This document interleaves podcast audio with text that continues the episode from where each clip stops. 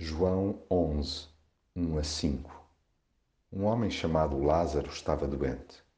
Era natural de Betânia, a aldeia onde viviam também as suas irmãs Maria e Marta. Maria foi aquela que deitou perfume nos pés do Senhor e os enxugou com os seus cabelos.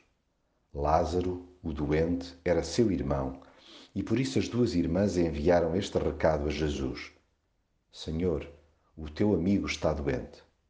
Quando Jesus recebeu o recado, respondeu: Essa doença não é de morte, mas sim para mostrar o poder de Deus. Por ela vai Deus manifestar a glória de seu Filho. Jesus tinha uma grande amizade por Marta, pela sua irmã e por Lázaro. Todos nós adoecemos. De uma maneira ou outra, carecemos de ajuda.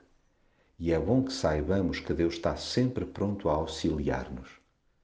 Se porventura tal nos passa despercebido, basta olhar para a forma como Jesus nos trata, isto é, como gente. Ele jamais recusa estender-nos a sua mão. Faça-se uma retrospectiva, a começar no nosso quadro familiar, e rapidamente recolheremos testemunhos da sua compaixão.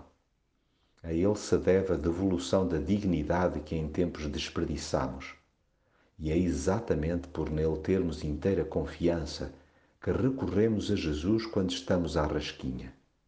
Nada devemos exigir, nem sequer sugerir-lhe um plano de ação.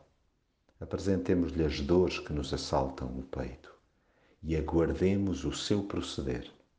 Certos que Ele tudo fará para que as adversidades que enfrentamos permitam que Deus se destaque e a mensagem da cruz sobressaia Sim, o amor que nos tem é tão extravagante que se dispôs a vir ao nosso encontro, sabendo de antemão que isso implicaria ter de dar a sua vida por nós.